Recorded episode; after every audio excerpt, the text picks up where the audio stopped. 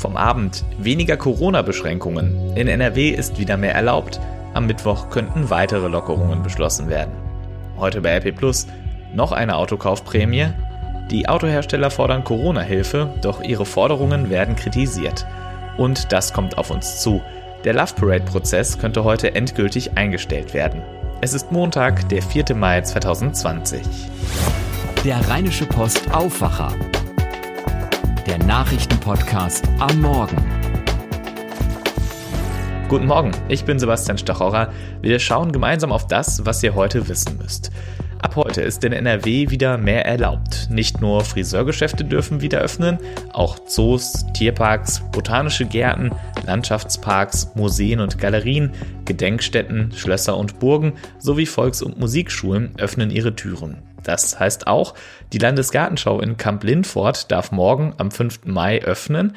Als Corona-Schutzmaßnahmen sind dort unter anderem geplant Abstandsmarkierungen, Durchsagen und Zutrittsbeschränkungen in geschlossenen Räumen. Außerdem dürfen in NRW ab heute wieder Führerscheinprüfungen stattfinden und Spielplätze genutzt werden. Das dürfte für viele Familien eine Erleichterung sein. Schauen wir einmal, wie das in anderen Bundesländern ist. In Sachsen-Anhalt beispielsweise dürfen ab heute wieder fünf Menschen zusammen unterwegs sein, auch wenn sie nicht im gleichen Haushalt leben. Über weitere Lockerungen beraten am Mittwoch die Ministerpräsidenten und Ministerpräsidentinnen mit Kanzlerin Angela Merkel. Dirk Zeitler berichtet für die Deutsche Presseagentur, kurz DPA. Dirk, welche Beschränkungen könnten denn am Mittwoch besprochen werden? Zwei heiße Kandidaten gibt es. Zum einen könnten Bund und Länder dem Neustart der Fußball-Bundesliga ihren Segen geben. Da gibt es nach dem Fall 1. FC Köln mit gleich drei positiv auf das Coronavirus getesteten Personen aber neue Zweifel am Geisterspieleplan der deutschen Fußballliga. Und dann ist da noch die Gastronomie. Sachsens Wirtschaftsminister Dulich schlicht vor, dass Cafés, Kneipen und Restaurants ihre Außenbereiche bald, nämlich am 15. Mai, wieder öffnen können dann aber unter strengen Auflagen. Vielen Dank, Dirk Zeitler. Nicht nur Deutschland lockert die Corona-Schutzmaßnahmen, auch in Italien ist wieder mehr erlaubt.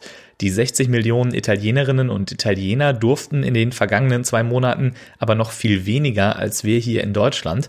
Sport oder Spazierengehen beispielsweise war da nicht erlaubt. Und auch jetzt, wenn die ersten Lockerungen kommen, werden viele Geschäfte beispielsweise erstmal geschlossen bleiben. Claudia Wächter berichtet für die dpa aus Rom. Für Millionen hier fängt der Tag fast normal an. Zumindest für Stefano. Ich bekomme in der Bar meinen Espresso nach einer gefühlten Ewigkeit. Aber nur Takeaway ist erlaubt, genauso wie in Eisdielen, Pizzerien und endlich können sich auch Familienangehörige mal wieder sehen. Das ändert mein Leben, meinte Rita, eine Mutter hier. Und Millionen werden heute vermutlich auch ganz plötzlich zu Sportlern, weil man ja wieder joggen darf und Radfahren. Vielen Dank, Claudia Wächter. US-Präsident Donald Trump rechnet mit einem Corona-Impfstoff bis zum Jahresende. Wörtlich sagte er gestern Abend bei einer Veranstaltung des Senders Fox News in Washington, ich bin sehr zuversichtlich, dass wir bis zum Ende des Jahres einen Impfstoff haben werden. Damit ist er optimistischer als sein Berater, der Immunologe Anthony Fauci. Der hatte am Donnerstag gesagt, er rechne im Idealfall im Januar mit einem Impfstoff. Garantieren könne er das aber nicht. Die Regierung will die Entwicklung eines Impfstoffs beschleunigen und hat dazu eine sogenannte Operation Warp Geschwindigkeit gegründet. Damit zu dem, was ihr heute bei AirPlus lest soll es nochmal Prämien für den Autokauf geben. Morgen sprechen Vertreter der Autoindustrie mit Kanzlerin Merkel in einer Telefonschalte. Die Branche fordert Hilfe in der Corona-Krise, eben beispielsweise eine Kaufprämie.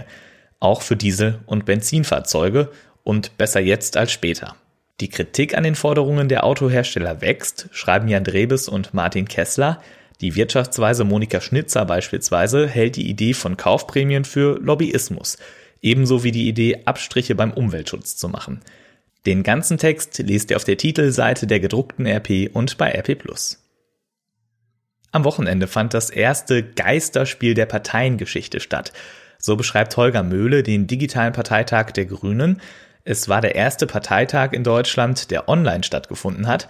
Es gab die üblichen technischen Probleme und für eine Rede zugeschaltet wurde der ehemalige EU-Kommissionspräsident Jean-Claude Juncker. Die Parteivorsitzenden Annalena Baerbock und Robert Habeck sprachen zwar aus der Parteizentrale, achteten aber darauf, zwei Meter Abstand voneinander zu halten. Inhaltlich ging es natürlich um Corona. Die Grünen wollen ein deutsches Konjunktur-Sofortprogramm und einen europäischen sogenannten Recovery Fund. Was beim digitalen Parteitag sonst noch passiert ist, das lest ihr im Politikteil der gedruckten RP und online bei RP. Für unsere RP Plus Abonnenten haben wir seit April ein besonderes Angebot, unsere Audioartikel. Jeden Abend wählen wir fünf der besten Texte aus und lesen sie ein. Ihr könnt sie dann bequem hören, etwa im Auto auf dem Weg zur Arbeit, beim Joggen oder auch beim Hausputz. Wie das klingt, hört ihr jetzt. Sebastian Peters schreibt in der heutigen Ausgabe der RP über das Schützenfest im Dorf Bisslich. Eingelesen hat den Text Benjamin Meyer aus dem Aufwacherteam. Eigentlich wollten die Schützen in Bisslich am Wochenende ihr Schützenfest feiern. Wegen des Coronavirus mussten sie absagen, doch der Vorstand fand eine kreative Lösung. Beim virtuellen Schützenfest feierten tausende Menschen mit. Von Sebastian Peters. Das kleine Niederrheindorf Bisslich bei Wesel hat 2800 Einwohner. Es schmiegt sich gegenüber von Xanten an den Rhein und galt für wahr bisher nicht als digitaler Hotspot im Land. Dank der dort üblichen Schützengemeinschaft ist aber Bisslich nun der Ort, der auf besondere Art dem Coronavirus trotzt. Die Bisslicher, deren Schützenfest eines der ersten im Brauchtumskalender des Landes NRW ist, haben am Wochenende ihr Fest digital gefeiert. Um den Mitgliedern eine gewisse Festroutine zu geben, hat der Vorstand zu bestimmten Uhrzeiten Videos von Schützenfestschauplätzen ins Internet gestellt. Der Zuspruch, den der Vorstand um Andreas Michelbrink für diese Idee geerntet hat, ist immens. Die örtliche Schützengemeinschaft kommt auf 500 Mitglieder. Die Videos seien aber teilweise von bis zu 6000 Menschen geschaut worden, berichtet Schützensprecher Tobias Engels. Zitat mit so vielen Menschen haben wir im Dorf noch nie gefeiert. Wir sind überwältigt. Bei mir steht das Telefon nicht mehr still. Er glaubt, dass die bissliche Art zu feiern in der Corona-Pandemie auch für andere Schützenvereine ein Vorbild sein könne. Den ganzen Text lest ihr im NRW-Teil der gedruckten RP oder eben online mit RP Plus Abo. Wenn ihr das einmal testen wollt, dann nutzt gern unser Angebot unter rp-online.de-aufwacher-angebot. In den ersten drei Monaten kostet RP Plus nur je 99 Cent, anschließend 4,99 Euro im Monat und das Abo ist monatlich kündbar. Und das kommt heute auf uns zu. Der Love Parade Prozess könnte heute Morgen endgültig eingestellt werden. In Duisburg geht es heute in den 184. Verhandlungstag der vermutlich der letzte sein wird. Im Prozess geht es um den Tod von 21 jungen Menschen bei der Love Parade in Duisburg im Juli 2010. Mehr als 650 Menschen wurden bei der Katastrophe verletzt. Knapp zweieinhalb Jahre lang wurde vor Gericht verhandelt. Der Prozess ist einer der aufwendigsten Strafprozesse der Nachkriegszeit. Angeklagt waren ursprünglich Mitarbeiter des Veranstalters Lopa Wendt und der Stadt Duisburg wegen fahrlässiger Tötung und fahrlässiger Körperverletzung. Sie sollen schwere Planungsfehler begangen haben. Im Februar 2019 waren die Verfahren gegen die städtischen Mitarbeiter und einen Lopavent Beschäftigten eingestellt worden.